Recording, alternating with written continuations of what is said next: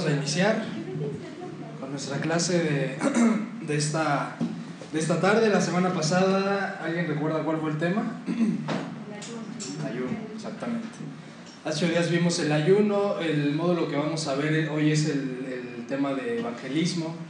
Es un tema apasionante, es un tema emocionante, al menos yo creo que es hasta incluso un poco romántico, siempre cuando recién conocemos a una persona cristiana y demás, siempre sale a la plática, ¿y a ti quién te predicó? ¿A ti quién te evangelizó? Y ya vienen las historias, ¿no? De, pues ahí me predicó mi mamá, mi abuelita, un vecino, una vecina, un desconocido, y vienen todas estas historias maravillosas acerca de esta... De, de nuestra, de nuestra conversión y vamos a estar viendo acerca de ello en esta tarde. Vimos eh, incluso un módulo, no sé si creo que la mayoría de aquí lo tomó, que era cómo hacer evangelismo. Vimos aproximadamente 13 clases, entonces ya, ya van a estar empapados más o menos de qué se trata el curso, la clase. Así que, que, iniciemos, hermanos, les voy a, a iniciar dictando acerca del propósito del evangelismo para que lo anoten. Igual es importante para que al final estén equipados con la actividad que vamos a hacer. Vamos a dividirnos igual en equipos. Entonces, eh, todos tienen pluma, todos tienen hojita. ¿Sí? Si a alguien le hace falta, levante la mano para, para, para verlo. Creo que todos tienen. Y vamos a iniciar, hermanos. El propósito de la, de la evangelización, ¿cuál es? Es un, es un texto muy breve y es prácticamente reconciliar a los pecadores con Dios a través de Jesucristo. Reconciliar a los pecadores con Dios a través de Jesucristo. Con un propósito, ¿para qué? Para que puedan adorarlo a Él. ¿Cuál es el propósito? Para que puedan adorarlo a Él, que es su creador y redentor.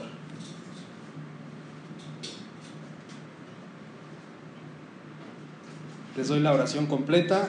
¿Cuál es el propósito de la evangelización? Reconciliar a los pecadores con Dios a través de Jesucristo para que puedan adorarlo a Él, que es su creador y redentor. ¿Todos, todos anotaron este concepto?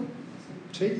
El ser humano siempre está buscando el propósito de su vida, siempre, inconscientemente o no, siempre busca su propósito en algo o en alguien, siempre está preguntándose cuál es el sentido de estar aquí, incluso los ateos, que, que llegan a una respuesta nihilista de que no tiene sentido la vida, pero aún, aún ellos hacen esa pregunta de cuál es el sentido de la vida, cuál es el propósito de la vida. Los cristianos lo tenemos muy claro. ¿Y qué es, cuál, es el, cuál debe de ser nuestro propósito en nuestro día a día? Glorificar a Dios. Los, los puritanos lo definían de alguna manera muy sencilla, que decía glorificar a Dios y disfrutar de Él para siempre. Es un concepto muy sencillo, pero que abarca toda la energía en la que pudiésemos estar empleando como cristianos, como hijos de Dios, en el propósito en esta vida. Y lo vemos así también en la Escritura. Por ejemplo, en Juan capítulo 4, 23, Miguel, ¿me puedes ayudar? Donde vemos cómo el Señor Jesucristo hace esa conexión entre la vida de adoración y la manera en la que vivimos. Toda nuestra manera de vivir debe de ir conectada a adorar a Dios, a adorar quién es Dios. ¿Lo veo? Sí, por favor. Mas la hora viene y ahora es cuando los verdaderos adoradores adorarán al Padre en espíritu y en verdad, porque también el Padre tales adoradores busca que le adoren. ¿A quiénes está buscando el Padre? ¿Qué nos dice Juan 4:23? A verdaderos adoradores que le adoren en espíritu y en verdad. Entonces el evangelismo no es un, conce un concepto que esté aparte de, de, de ello, sino que también el evangelismo como actividad debe de ser una actividad en nuestras vidas que glorifique plenamente a Dios. Vamos a pasar, hermanos, al punto número uno, origen y contenido del evangelismo. Eh, este, este concepto yo creo que ya la mayoría ya está familiarizado con el, con el evangelismo y me gustaría que, que, definieran, muchas veces he platicado esto que leí en un libro de, de, de, en un congreso que hubo de pastores y en esa tarde hicieron esa pregunta justamente y dice el hermano, fueron pastores piadosos, o sea, eran, eran hermanos realmente, donde se hizo esa pregunta de qué es el Evangelio. Y, y cuenta ahí en su, en su libro que él se quedó aterrado de que la mayoría no supo, o sea, no supo contestar a esa pregunta. Entonces, antes de pasar al punto de qué es evangelismo, necesitamos saber qué es el Evangelio. Y es lo que yo pregunto en esta tarde, quien quisiera participar, ¿qué es el Evangelio? En una oración, en una frase muy sencilla, ¿qué, ¿cuál es el entendimiento que tienen del Evangelio? Las buenas nuevas, buenas noticias.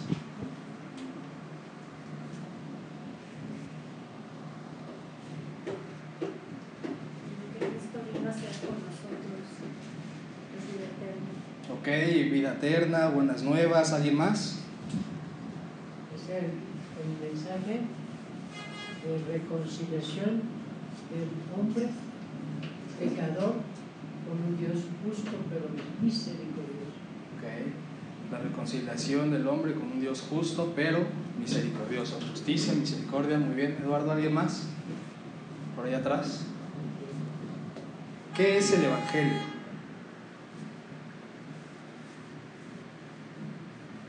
Alex.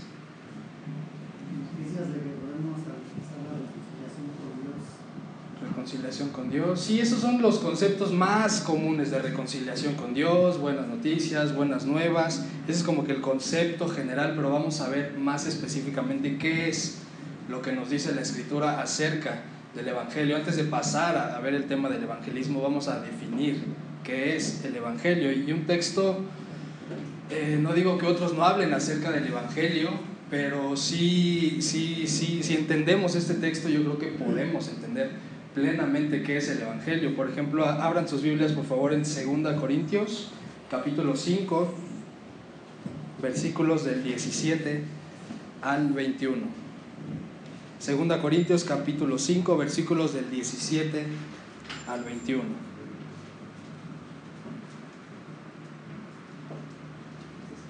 Primera Corintios 15 es otro texto también donde queda muy claro qué es el Evangelio, pero realmente si, si entendemos este texto, realmente estamos entendiendo qué es la plenitud del Evangelio. Vamos a leerlo detenidamente. Iniciamos versículo 17 con Lupita. ¿Traes Biblia, Beca? ¿Sí? 18 Beca, 19 Mari Carmen, 20 Eduardo y 21 Claudia. Sí, por favor, Lupita. 17. De modo que si alguno está en Cristo, nueva criatura es. Las cosas viejas pasaron, he aquí todas son hechas nuevas. Y todo esto proviene de Dios, que nos reconcilió consigo mismo por Cristo y nos dio el ministerio de la reconciliación. Vamos a detenernos ahí tantito. Ahí nos está hablando acerca de la conversión. Cuando alguien está en Cristo es una nueva criatura, las cosas viejas, las cosas viejas pasan y todas son hechas nuevas. Y todo esto proviene de Dios que nos da a todos aquellos que hemos puesto nuestra confianza, nuestra fe en Cristo, ahora somos responsables de llevar esas buenas noticias a los demás. Es lo que nos está diciendo en, grandes rasgos estos, estos versículos. 19. Que Dios estaba en Cristo reconciliando consigo al mundo, no tomándoles en cuenta a los hombres sus pecados, y nos encargó a nosotros la palabra de la reconciliación. 20, por favor. Así que somos embajadores en nombre de Cristo como si Dios rogase por medio de nosotros. O rogamos en nombre de Cristo, reconciliados con Dios. Aquí nos tantito, Claudia, antes de que pasemos, aquí nos está dando un, elemento muy importante que es Dios rogando, rogando a, los pecadores, rogando al pecador por medio de nosotros. Ese es, el, ese es el mensaje evangelístico, reconciliados con Dios, hay reconciliación, hay perdón en Cristo. Versículo 21, este es importantísimo, Claudia que no conoció pecado, por nosotros lo, hizo pecado, para que nosotros fuéramos hechos justicia de Dios en él. Esto es lo que se conoce, si quieren anotarlo, el versículo 21 es el fundamento de, de la doctrina de la, de la imputación. ¿Qué quiere decir eso? Que Cristo, Cristo puede ser contado como pecador en el, en el momento en que estuvo colgado en la cruz. ¿Sí? ¿Quién más está de acuerdo? Sí. Sí, sí, sí, y, y, en, en, parte sí, Cristo toma todos nuestros pecados, va a la cruz, muere, pero eso no, eso no hizo a Cristo en ese momento pecador, sino que todo, Dios le da el trato de pecador como si Él hubiese cometido esos pecados. Y a nosotros nos da la justicia de la cual Cristo es merecedor como si nosotros fuésemos merecedores de esa justicia. Esa es la doctrina de la imputación. Sin entender este, estos, este, este versículo, hermanos, es entender realmente cuál es el Evangelio. Para hacerlo de una manera más sencilla y de una manera más práctica, vamos a tomar una, una, una, note, una, una anotación perdón, de qué es el Evangelio. Es una definición muy breve que, que, que me gustó mucho, que es de Mark Dever y que se me hace muy concisa acerca del Evangelio. Se las, se las dicto, es en su gran amor,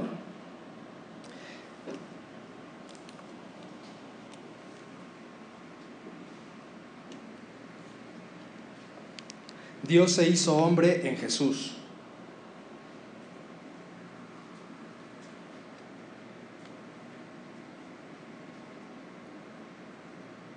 Vivió una vida perfecta y murió en la cruz.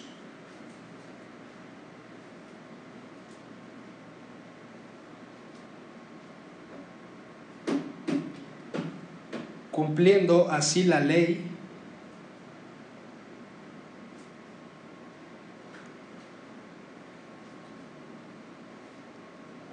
y asumiendo el castigo por los pecados de todo el mundo, no, dice de todos los que se volverían y confiarían en Él.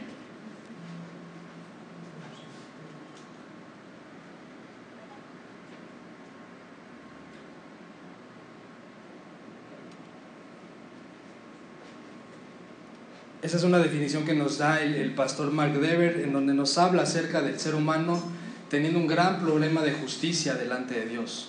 Dios es justo, el hombre no, y ese es un gran problema para presentarnos algún día delante de Él. Hebreos 9:27 dice que está establecido que todo hombre muera e inmediatamente vaya al juicio.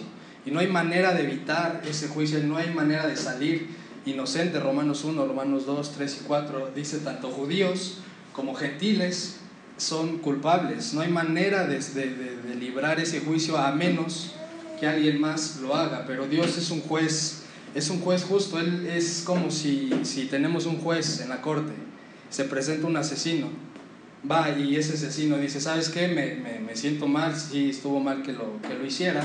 Y ese juez le dice, ok, está bien, vete y pues creo que es sincera tu, tu disculpa. ¿Ustedes creen que eso sería sería, o ese juez tendría éxito en su carrera como juez. Es, es, muy complicado, o sea, necesita ser Dios mismo quien cumpla su justicia en Cristo para que sea válido ese sacrificio que hizo Cristo en la cruz, el cual ninguno de nosotros estamos capacitados para hacerlo, solamente Cristo. Eh, para continuar con esta, con esta idea, una vez que hemos visto un poco acerca del Evangelio, vamos a hablar ahora sí, ¿qué es el evangelismo? Primero necesitamos entender el Evangelio para hablar acerca del evangelismo, para tratar este tema. Y el evangelismo, igual hay un, teólogo que, que, que me gusta mucho, que es J.J. Packer, que da una definición muy sencilla acerca del evangelismo y es, igual para que lo anoten, presentar a Jesucristo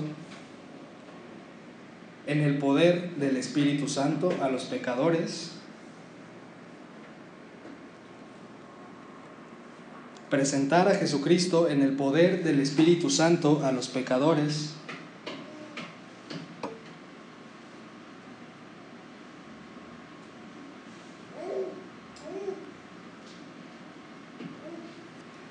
para que puedan venir a poner su confianza en Dios. Para que puedan venir a poner su confianza en Dios a través de Él para recibirlo como su Salvador.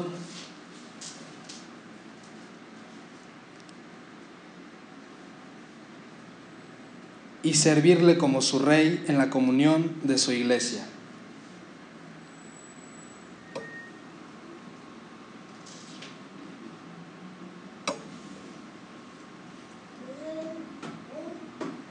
¿Sí quedó todos el, el concepto, evangelismo?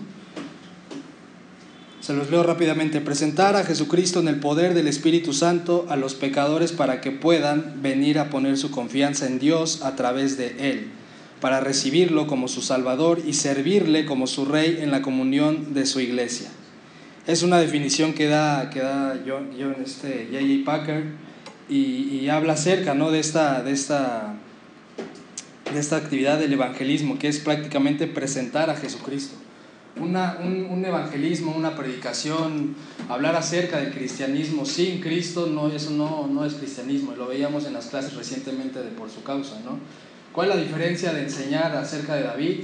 Si se, va, si, si, se, si se tiende hacia algo moralista, sé como David, vence a tus gigantes, todos, tienes, todos tenemos gigantes, vence a la pobreza, vence a cualquier problema que tengas si hacemos ese tipo de predicación o de testimonio al mundo acerca del cristianismo y dejamos fuera a Cristo, eso se vuelve totalmente inerte, se vuelve totalmente muerto. Eso lo pueden predicar en una mezquita los testigos de Jehová, los mormones. ¿Y qué haría de diferencia aquí nosotros? O sea, prácticamente todo sería lo mismo.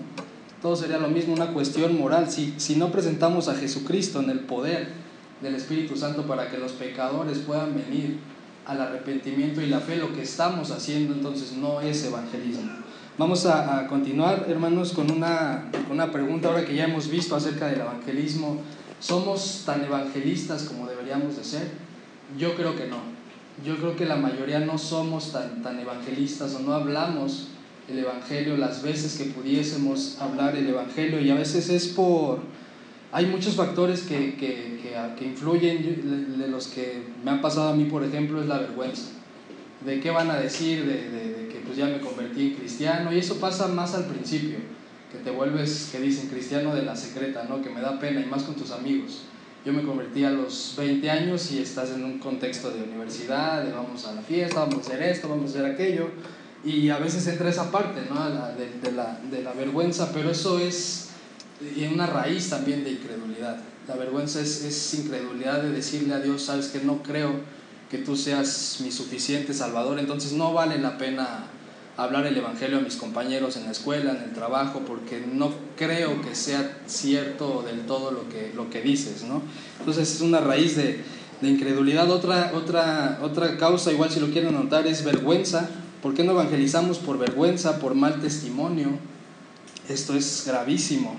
Hay una anécdota del, pastor Billy Graham que cuenta que él iba en un avión, iba viajando de, una ciudad para otra, iba, iba, a un evento me parece, y dice que, que, todo el camino le tocó de compañero un pasajero, pero bien molesto, o insultando a las azafatas, grosero, pelado y demás, y Billy Graham cuenta que pues él lo iba viendo nada más, ¿no? a, este, este personaje.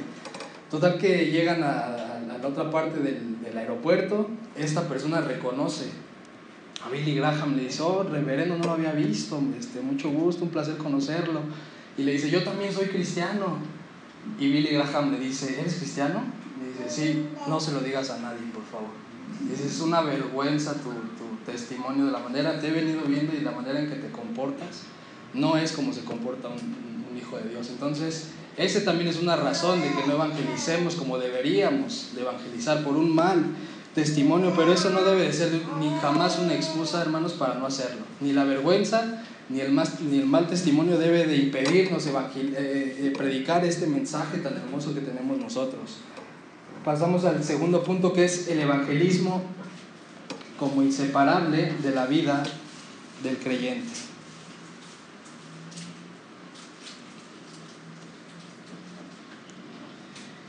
Eh, ¿Cuál es el título de, de, de, ese, de, estas, de, de esta serie de cursos que hemos estado tomando? ¿Alguien recuerda? No. No. El título general del curso. ¿Cómo crecer? Ese es el punto. ¿Cómo crecer espiritualmente? Hemos visto distintas disciplinas espirituales. A mí me tocó ayuno. Esta semana me está tocando evangelismo, pero el evangelismo es igual nuestro evangelismo eh, debe de ir acompañado de, de, ello, ¿no? de gracia y pedir al Señor que nos permita crecer en, en, ese, en ese punto de, evangelizar a más personas y que sea también el evangelismo una manera de adorar a Dios en, en a los lugares a donde vayamos, ¿no? una manera de conducirnos, adorar a Dios por medio del evangelismo. muy de la mano está el discipulado, no solamente es evangelizar, sino es también el, discipular. Y, pregunta, de acuerdo a, Mateo 28, 19 al 20, que es la gran comisión, eh, no la tenemos que leer, pero ¿cuál sería el propósito del discipulado? Enseñar. Enseñar. ¿Alguien, Alex, ¿alguien más? Ayudar a la madurez espiritual Ayudar a la madurez espiritual, ¿Qué más? Ayudarnos a crecer. ¿Qué más?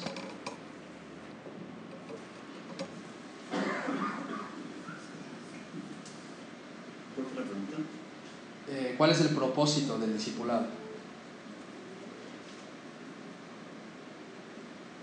De acuerdo a, Mateo 28, 19, 20, esta es la gran comisión, que dice, los mando a todo el mundo a que prediquen el Evangelio.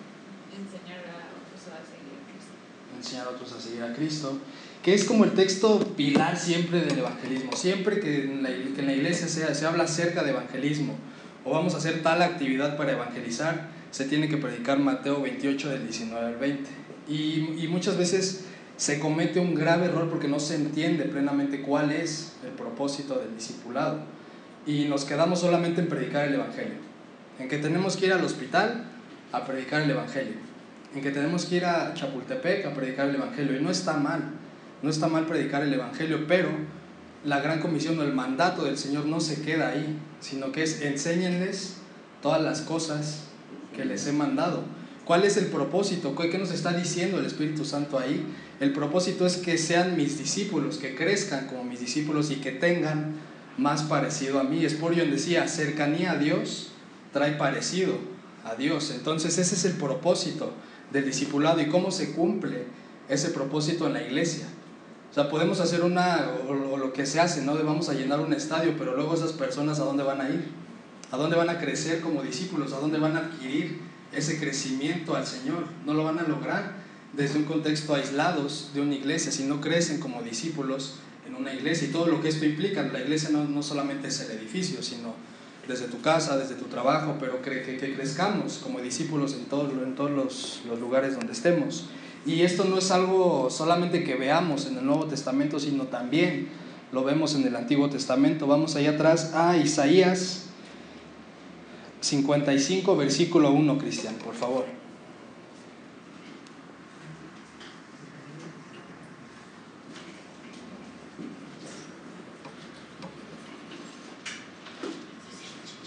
El querer reconciliarnos, y, creo, y la mayoría Isaías 55.1, Cristian. Nada más tantito antes de que lo leas. Naturalmente nosotros no tenemos esa tendencia a buscar a Dios, sino todo lo contrario, a alejarnos. Lo vemos con Adán, lo vemos a lo largo de la historia. El hombre busca alejarse de Dios. Venimos a Él por su, porque ya lo hemos estado viendo, por su gracia, por su misericordia, porque Él es justo y perdonador. Pero de igual manera necesitamos que, que, en el evangelismo Él esté con nosotros porque es, es algo es algo ajeno también a nosotros, no tenemos ese deseo de, evangelizar, no es, no es algo natural. Necesitamos crecer como discípulos y necesitamos tener parecido a Dios para que las cosas que a Él le importan a nosotros también nos importen. Y es lo que vamos a ver en, en, versículo, en textos más adelante. Cristian, ¿lo tienes? Ajá. ¿Sí, versículo?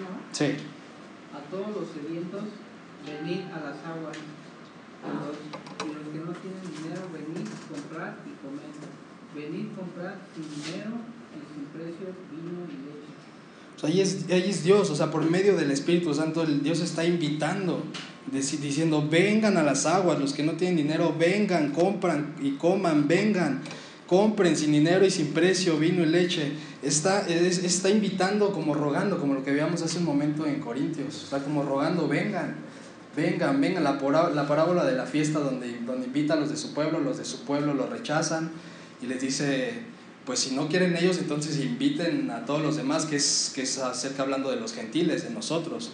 ¿no? Pero vemos a Dios buscando siempre al ser humano, buscando instaurar, instaurar su, su, su, reino, pero para que nosotros tengamos ese deseo, como Dios mismo lo tiene, el deseo de que lo conozcamos, el deseo de que nos acerquemos a Él, eh, eh, igual no es, no, es, no es algo natural, pero tampoco es una sugerencia, como veíamos hace, hace un momento, no es saber si quieres, si tienes ganas, si, si te da pena, pues entonces no.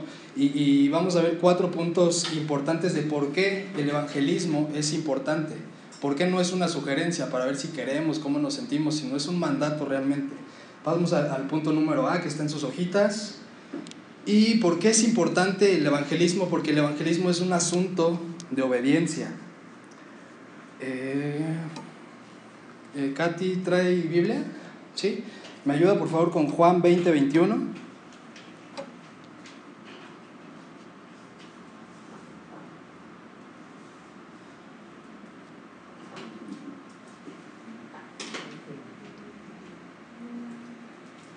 Estamos en el punto A. El evangelismo es un asunto de obediencia, no es sugerencia, no es invitación.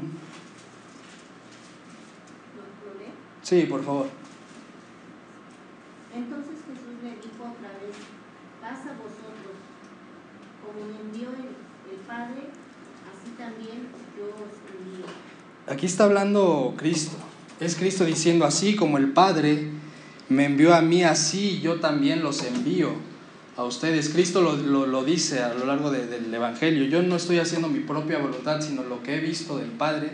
Eso es lo que he venido a hacer. Jesús, está, Jesús vino y, y, al mundo sí por voluntad, pero también es en muestra de obediencia, porque quería reconciliar al hombre con Dios.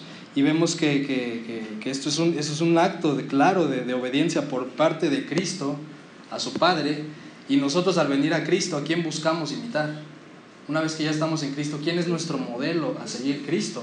Y Cristo a su vez obedece al Padre. Entonces, evangelizar es un tema de obediencia, no de sugerencia. Y, y en cierto sentido, eh, no evangelizar, hermanos, amigos, es un acto también de, de odio. Se escucha fuerte, pero, pero no evangelizar sí es un acto de odio. ¿Por qué? Porque estamos odiando quizá pasivamente, pero al final de cuentas odiando a Dios, que no nos está interesando su mensaje, su, su obra, que esa es la finalidad. O sea, planeó todo desde antes de la fundación del mundo para ello, para hacerse de un pueblo para su gloria.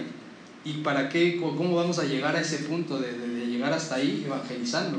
¿Y por qué no lo hacemos? Porque en cierto sentido odiamos a Dios, al no obedecerlo en este mandato de evangelizar y de no amar a nuestros prójimos. Creemos que no es tan importante para Él decirles, creemos que no es tan importante para las personas que nos encontramos día a día evangelizarlas, como si no pasara nada, como si esa persona estuviera bien, no le hiciera falta nada. Y, vemos que no, o sea, esa persona y, toda, y hay muchas personas con las que nos encontramos que son personas enemigas de Dios, que si no van a Cristo van a pasar una eternidad separadas del Padre y eso es, eso es, eso es gravísimo, pero debemos, hermanos, sensibilizarnos y, y, y tener más parecido a, a, Dios, al Señor, para que nos duela lo que a Él le duele y a Él le duele que las almas se pierdan. Entonces pidamos eso, eso hermanos, que, que seamos más sensibles a ese, a ese, a ese llamado de, de, obediencia y que vemos en Juan 14, 15. No sé si recuerden ese, ese versículo, pero Juan 14, 15, ¿qué dice? Si me aman, guardarán mis mandamientos. Y un mandamiento es el evangelismo. No es una, insisto, perdón que sea tan insistente, pero no es una sugerencia. Es un mandamiento el evangelizar. Pasamos al punto número B, que es el evangelismo es un asunto de gratitud. Seguimos con Cris. Cris, por favor, Salmo 116, versículos 12 al 14. ¿Salmo qué? Salmo 116. Esos anótenlos porque no están en sus hojas, pero para que los estudien en casa. Salmo 116, versículos 12 al 14. Y e Ileana, Proverbios 11:30. Y Aldo, eh, Efesios 4:11. Por favor. Estamos en el punto número B, ya vimos el, el uno que evangelizar es un acto de obediencia. Punto número B, el evangelismo es un asunto de gratitud. ¿Lo tienes, Chris? Sí. ¿Me puedes ayudar? ¿Qué pagaría Jehová por todos sus beneficios para conmigo? Tomaré la copa de la salvación e invocaré el nombre de Jehová. Ahora pagaré mis votos a Jehová delante de todo su pueblo. Ahí vemos de, eh, al salmista agradeciendo, o sea, agradeciendo públicamente delante de todo su pueblo. Aquí no está la parte que veíamos hace rato, de que me da vergüenza y me da pena y demás, sino que dice, pagaré mis votos a Jehová delante de todo su pueblo. Está mostrando el salmista gratitud. ¿Qué es lo contrario a la, a la gratitud?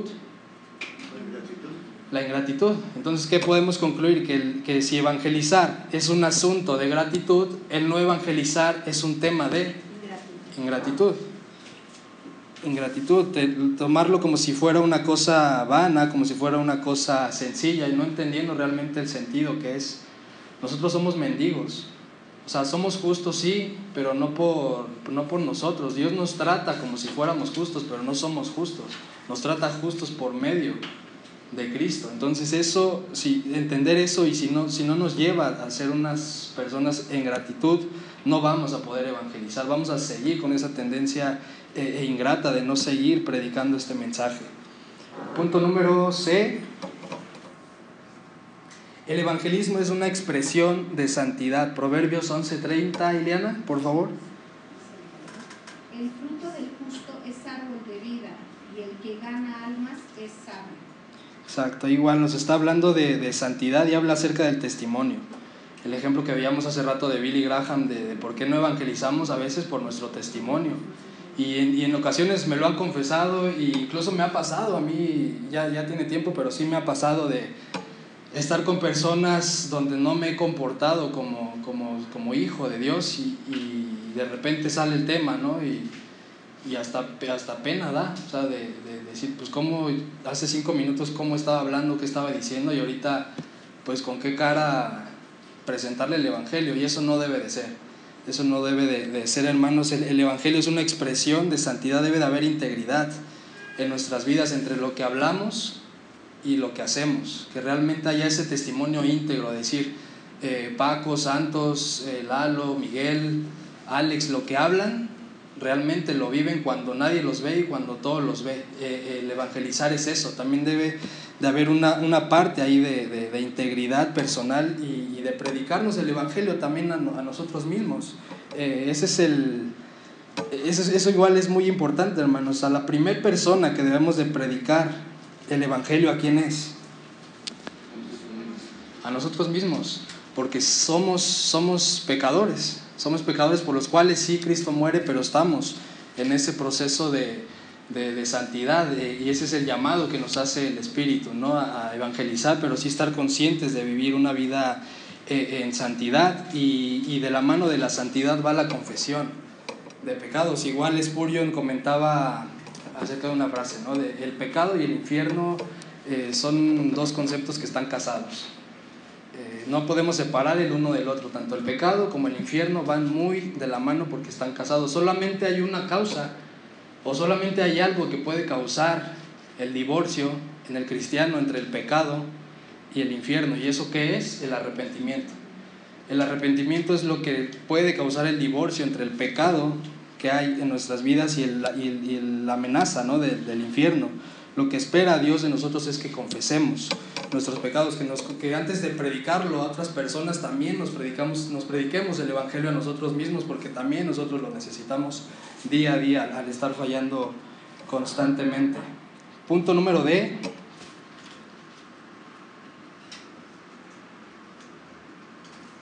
¿Alguna pregunta hasta aquí?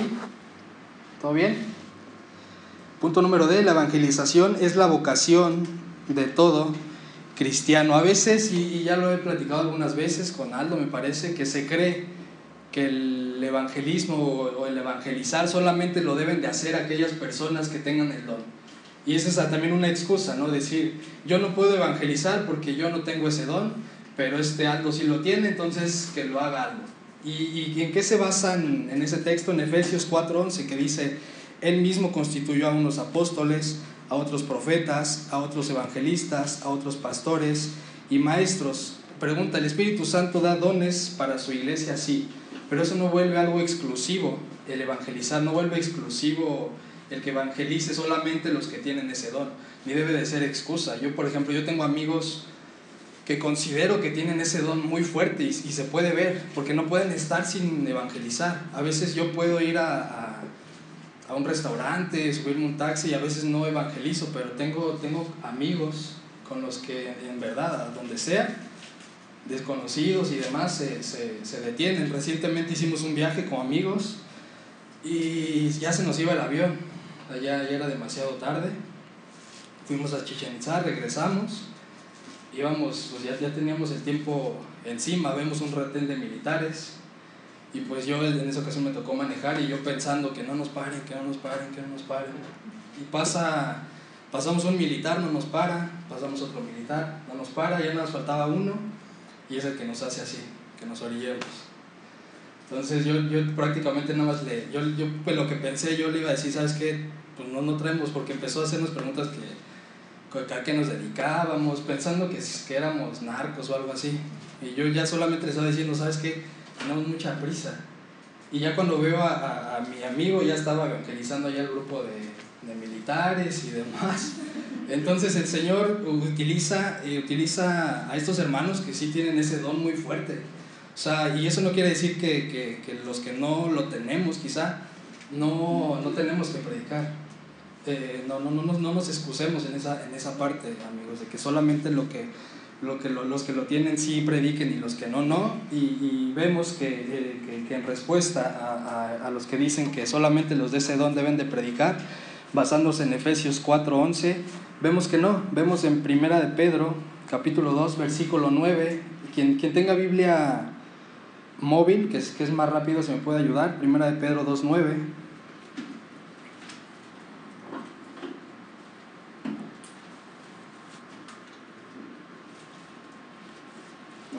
Sois linaje escogido, real sacerdocio, nación santa, pueblo adquirido por Dios, para que anunciéis las virtudes de aquel que os llamó de las tinieblas a su luz admirable. Exactamente, aquí nos está diciendo ustedes son linaje escogido, real, sacerdocio. En Cristo somos eso, hermanos, somos sacerdotes. Vemos el antiguo, el antiguo pacto donde solamente de la tribu de Leví y demás. Ahora, ahora no, nosotros tenemos esa, esa cualidad de poder predicar al, al, el Evangelio y traer a hombres a la reconciliación. Somos nación santa, somos pueblo adquirido por, por Dios. ¿Para qué? Nos dice, para que anunciéis las virtudes de aquel que os llamó de las tinieblas a su luz admirable. Y eso es para todos. Eso es para ti, para mí, para, para Juliana, para, para Osvaldo, para Lupita, para todos. Si estás en Cristo, eres embajador de Dios, es lo que nos dice 2 Corintios 5:20, y está en nosotros eh, ese ministerio de la reconciliación. Pasamos al punto número 3, continuando con esta, con esta línea. Vimos eh, algunos puntos acerca de por qué no evangelizar. ¿Alguien me pudiera dar algún otro punto del por qué creen que no evangelizamos? Quiero compartirte uno, que los cuartos de la Armada, aviones y instalaciones, por normatividad, está prohibido ser. Claro, no dice cristianismo, así lo recito. Este, prohibido hacer cualquier tipo de proselitismo político o religioso en las instalaciones de las Fuerzas Armadas. Sí. sí, igual veámoslo al contexto igual de toda la, toda la escritura, ¿no? que debemos de someternos a nuestras autoridades, nuestra responsabilidad en ese caso, como marino, ¿cuál es la responsabilidad? Tienen todo un reglamento que, que creo, no sé, a lo mejor que, que, tú me digas algo, Lalo, pero creo que ninguno va contra contra el carácter de Dios en el cual te pidan que hagas algo que no sea íntegro. No, incluso quiero anotar algo que sabemos todos los militares. Todas las armadas son laicas, pero sus integrantes no son ateos. Porque la Constitución nos da todo el derecho de profesar ¿sí? este, la religión, bueno, estamos en el contexto constitucional, ¿no? Sí. No nos prohíbe nada, porque si prohíbe ser perseguidos. Sí, claro. Sí, sí, y obviamente institucionalmente suena bien y así debe de ser, ¿no? Pero vemos que, que aunque no, o sea, en, en, el papel puede ser eso, pero sí hay una cosmovisión detrás de, detrás de todo. O sea, ¿por qué lo hacemos? ¿Porque es bueno? ¿Porque es malo? ¿Quién dijo que es bueno? O sea, ¿por qué cuidar eh, al, al, al, mar, ¿no? De, de, de, que no hagan robos y demás, porque creemos que eso es malo, ¿no? Entonces, y, y hay cierta cosmovisión detrás de, detrás de ello, ¿no? Pero sí, definitivamente no, No, no estamos llamados así, si en el contexto de ahí de la Marina está no hacer proselitismo, pues someterse a las autoridades y aún el Señor es fiel. Aquí tenemos otra persona igual que, que trabaja en la, en la Marina, a nuestro hermano Hugo, y él nos platica que a veces él ni siquiera, o sea, sin hacer proselitismo ni nada, solamente lo, o sea, converte, o sea, ven tu testimonio y dicen, oiga, ¿y, y por qué usted no hace, que, no, no hace eso? ¿Por qué? Y ahí es cuando puede decir algo, ¿no? Pero ahí, ahí es lo que, donde importa el testimonio. Quizá no, por el trabajo no puedes evangelizar, pero la manera en la que te conduces, eh, ellos notan, ¿no? Y es una puerta que el Señor abre también para que más adelante, oye, vamos a comer, te invito a mi casa y ahí sí ya va, ¿no? El mensaje de, del Evangelio. ¿Alguna pregunta, comentario? También podría ser una causa por flojera, por pereza, porque hay gente que no sabe qué es el Evangelio y no se preocupa por, por eh, instruirse acerca de lo que es el Evangelio, o no quieren leer la Biblia, o no quieren este, conocer más acerca de Dios, y por lo tanto mejor no, no comparten. ¿no? Sí. Sí, los que más es porque creen que, que, es falta de capacidad, en que dicen es que yo no, y más eso pasa más con los adultos, decir, y es que yo no, yo no puedo, que, que, que podemos invitar a tus tíos que no son cristianos, pero tu hijo, tú, tú predícales, y eso pasa más quizá en los, en los grandes, ¿no? que dicen es que yo no tengo la capacidad, incluso en jóvenes también, en decir es que yo no, ya mi mente, ya, ya mis años donde podía grabarme todo ya se pasó, entonces yo no puedo es por falta de, de, de, memoria. Yo para, para la escuela nunca fui bueno y empieza una serie ahí de, de pretextos, ¿no? Pero de justificaciones, pero no. O sea, eso no, eso no, es, no es justificación. Otra es el miedo al rechazo, lo que veíamos hace rato. Otro es también el miedo de la seriedad del mensaje. Yo incluso también he tenido problemas con personas por, eh, por compartir el Evangelio, pero no, no es que yo tenga algo personal con, con ellos, sino que el Evangelio en sí es un mensaje agresivo, Marco. Tal vez esto podría entrar en la categoría de una teología errada, ¿no? ¿De qué, Marco? O sea, de no compartir el Evangelio, mm. todas estas situaciones que estás comentando es porque hay un, no hay un entendimiento claro ¿no? de por qué este, debes de evangelizar. Sí, ¿qué es, ¿qué es la teología? El conocimiento de Dios. Entonces, si no conoces a Dios, pues entonces empiezan todas estas excusas, ¿no? Entonces pudiese pudiese ser, Lalo. Este, digo otros tres que también este, influyen. Este, hay corrientes hipercalvinistas que en su hipercalvinismo dicen, ¿para qué? Si el Señor ya tiene elegido, entonces no lo promueven, promueven dentro de su movimiento. Sí. Otro es que cuando un cristiano vive con mucha derrota espiritual, llámese pecado, entonces se incapacita o se inhabilita. Casi dice, es que no soy digno. La verdad es que el hermano tiene problemas en su testimonio interno. Otro es que eh, la persona que no tiene eh, como una costumbre o algo cotidiano la oración, no tiene poder que solo da el Señor para llevar el Evangelio. Sí, y, igual eso, eso, es muy sencillo. ¿Por qué no evangelizamos? Ahí está la raíz, lo que dice el hablo y que hemos estado viendo, eh, por el mal testimonio por el mal testimonio, por el pecado, muchas veces que decimos, es que sigo pecando, ¿cómo voy a evangelizar? Pero igual, lo que veíamos hace ocho días en el ayuno, con el evangelismo pasa igual. O sea, que, que, sea, que estemos pecando, ese no es un impedimento para no evangelizar. Lo que el Señor espera, primera de Juan 1.9, es que si estamos pecando, que, que confesemos el pecado. Y Él es fiel y justo, y está utilizando lo que veíamos hace ocho días, la palabra justicia. No está diciendo misericordioso, dice Él es, él, es justo. Si lo confiesas, él es justo, Él te perdonó en Cristo. Ve y confiesa tu pecado en Cristo y, y viene esta, esa, esa, esa, esa, culpa, esa, esa losa que traías atrás como, el, como cristiano, el de Bunyan, del progreso del peregrino, donde se quita totalmente.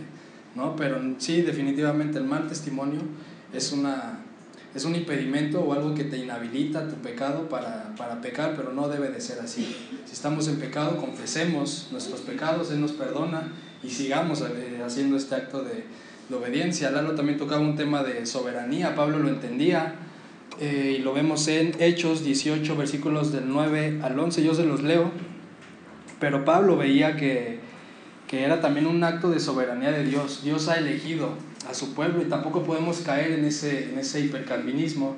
¿Qué que, que, es el hipercalvinismo? Decir que Dios ya eligió a las personas, sin, entonces ya no hay que hacer nada. Van a ser salvas porque Dios es soberano y yo no lo voy a hacer, pero Él sí. Eso también es una, una excusa muy que no, que no es válida, ¿no? Y lo vemos en la Escritura, que, que la Escritura, el Espíritu Santo no apoya esta idea. ¿Qué nos dice Hechos 18 de 9 al 11? Y mientras, ¿dónde nos quedamos en los versículos? Alex, Hechos 1.8, por favor. Mientras yo leo Hechos, Hechos 18 de 9 al 11, dice, es Pablo hablando. Entonces el Señor dijo a Pablo en visión de noche, no temas, sino habla y no calles, porque yo estoy contigo y ninguno pondrá sobre ti la mano para hacerte mal. Atentos con lo que dice aquí más adelante, porque yo tengo mucho pueblo en esta ciudad. Y se detuvo ahí un año y seis meses enseñándoles la palabra de Dios. Esto sí anótenlo, hermanos. Evangelizar no depende de nosotros. El resultado, no de, el resultado de evangelizar, perdón, no depende de nosotros, sino de Dios.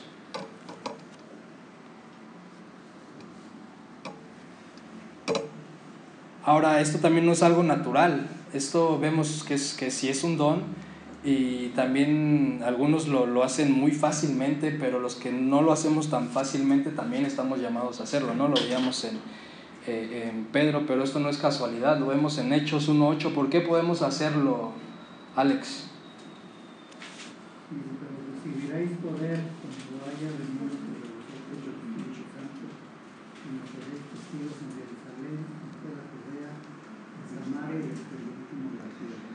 Ahí está hablando acerca del día de Pentecostés. El Señor les dice, ahí antes de, de, de, ese versículo, los discípulos le preguntan al Señor acerca del reino.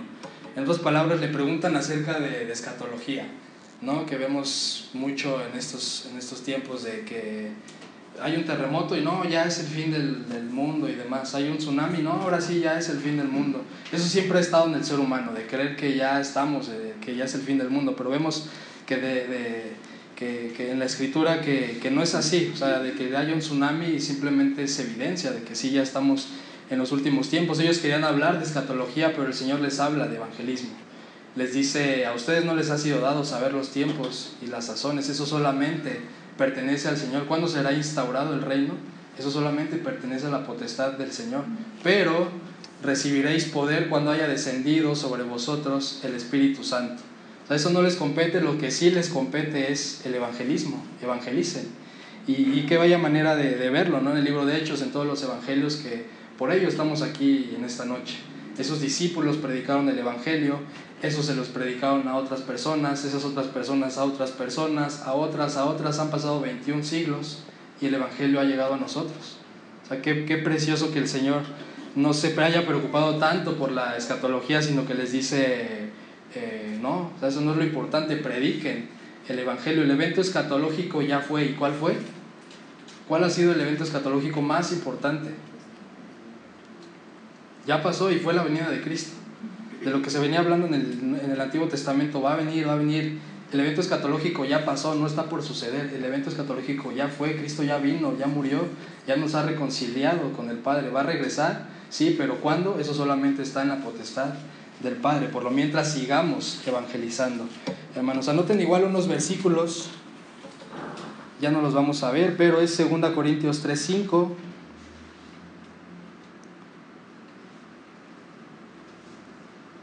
Donde vemos que es total dependencia de, del, del, Padre, hermanos y amigos, que, que el evangelizar no es, no es algo que podamos hacer en nuestra propia capacidad, sino que necesitamos depender del Espíritu. Es 2 Corintios 3.5, 2 de Corintios 4.7.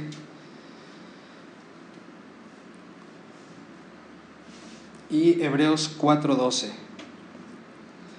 ¿Qué dice prácticamente, qué, eh, dicen prácticamente estos versículos? Que no somos competentes nosotros mismos, sino que nuestra competencia viene de Dios, que somos vasos de barro llevando la, llevando la excelencia del poder de Dios, y, pero no de nosotros y Hebreos 4:12 que habla acerca de la palabra, que es viva y eficaz igual.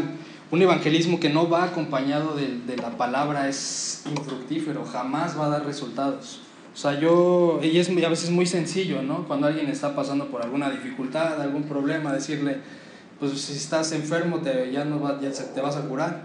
O si ya no tienes dinero, vas a, vas a tener dinero. Eso es muy sencillo, pero si no va respaldado de palabras inspiradas por el Espíritu Santo, jamás va, va a ser fructífero nuestra, nuestra evangelización. Debemos estar llenos de la palabra, llenos del Espíritu para poder llenar otros vasos que están vacíos y necesitados de, del Evangelio del Señor. ¿Comentarios o preguntas hasta aquí? ¿Todo bien?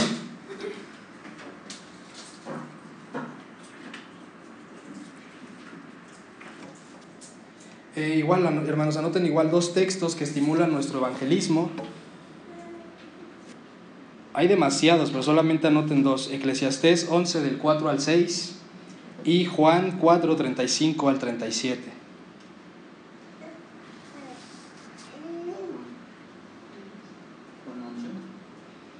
No, es Eclesiastés 11 del 4 al 6 y Juan capítulo 4 versículos 35 al 37.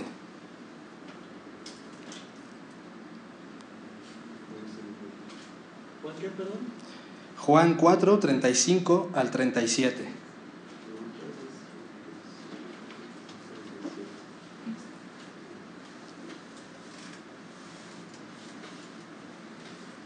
Y Colosenses 4 del 3 al 6.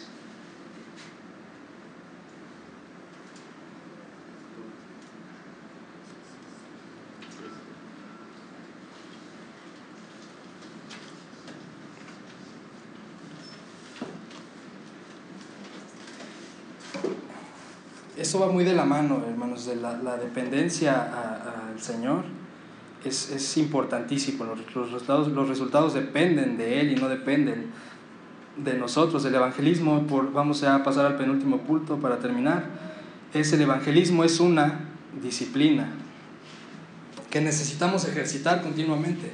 Necesitamos ejercitar de, eh, constantemente en nuestro contexto donde estemos, en la escuela, en el trabajo, donde sea, constantemente eh, estar practicando esta disciplina ¿no? del evangelismo. No vamos a ser los mejores evangelistas quizás, pero si has predicado el Evangelio, eso es todo lo que tenías que hacer. Porque a veces entra la frustración ¿no? de que pues, ya le prediqué y no se convierte y no, ya, ya mejor así le dejo. Y no, realmente no debemos frustrarnos porque esa no es nuestra tarea y gracias a Dios. Porque imagínense que Dios nos dijera, oye, ¿por qué no convertiste a, a, supongan, suponiendo que, que, Santos no es cristiano y me lo encuentro en la calle y Santos no se convierte y que el Señor me diga, ¿y por qué no lo convenciste? Pues, pues yo hice todo y Santos pues nada más no. Y, y qué bueno, gracias a Dios que no es así. Nuestra tarea es solamente predicar el Evangelio. Si se convierten o no, eso es tarea, pues eso es un trabajo del Espíritu Santo. Entonces descansemos en esa, en esa parte. Pablo lo hacía en el versículo que se los di, Colosenses 4, del 3 al 6, en que es una, en que es una actividad donde el resultado depende completamente del Señor. Pasamos al último punto para, para que lo anoten nada más para terminar. ¿Cómo podemos mejorar en nuestro evangelismo? Número uno, orar. Oremos, de verdad, oremos intencionalmente al Señor por oportunidades. Decirle, Señor, eh, pues quizá no, no ando ya tanto en la calle o no sé, dame oportunidad, que se abra la plática. Y realmente sí pasa. O sea, que, que a veces sin que tú estés con la intención de, de predicar, llega alguien y, y, y, pum, prende la, lleva la plática hacia, hacia ese punto, ¿no? Entonces oremos por oportunidades para predicar y para que seamos mejores testigos que si no estamos explicando el Evangelio de una manera correcta, también trabajemos en ello, ¿no? Y el Señor nos ayude a predicar correctamente. En segundo lugar, vigilemos nuestras vidas, que esa es la parte más complicada, porque es la parte que nos compete, que es vigilar nuestras vidas, nuestro testimonio. Una vida de integridad, que lo que hablemos sea lo que vivamos. Y número tres, buscar activamente oportunidades de testimonio. No solamente orar, sino que yo ya sé que, que, que mi abuelita no es cristiana, entonces, ¿qué, ¿qué, puedo hacer para que Para, para mi abuelita, pues invitarla a comer, para mi amigo, salir con él, obviamente no vas a ir al bar, al antro, pero invitarlo a tu casa y demás, y, y en algún lado, y, y algo que, que, un consejo igual que puede abrir muy, muy bien el, el evangelismo es que, que, le digan, oye, ¿cómo puedo, de qué manera puedo orar por ti? Esa es una pregunta muy buena para, para abrir la conversación con, los, con aquellos familiares, amigos que no son cristianos, de una manera no tan directa, tan agresiva. Pero sí hagamos eh, eh, cosas intencionales para predicar el, el Evangelio, hermanos. ¿Alguna eh, duda, pregunta hasta aquí para terminar? ¿Todo bien? Les voy a pasar la lista de, de asistencia para que la pase. Vamos a orar y para finalizar, igual que hace ocho días, cinco minutos de las preguntas y terminamos. Eh, pero primero oramos. Padre, te damos gracias en este tiempo por tu amor, tu misericordia. Ayúdanos, Señor, a predicar tu gran mensaje, porque es algo que está en tu corazón, es tu causa. Es lo que vemos en tu palabra desde Génesis hasta Apocalipsis, tu plan redentor de traer seres humanos a la reconciliación. Ayúdanos a ser testigos fieles a tener una vida de integridad, que no sea nuestro pecado, nuestra pecaminosidad que nos impida hacer lo que no sea nuestra pena, nuestra vergüenza, nuestra timidez. Ayúdanos en esas partes y abre oportunidades, Padre, para que lo hagamos y sigamos expandiendo y predicando este gran mensaje de reconciliación contigo. Gracias, te damos gracias por la clase y te pedimos por nuestros regresos a casa, Padre, porque te lo pedimos en Cristo. Amén.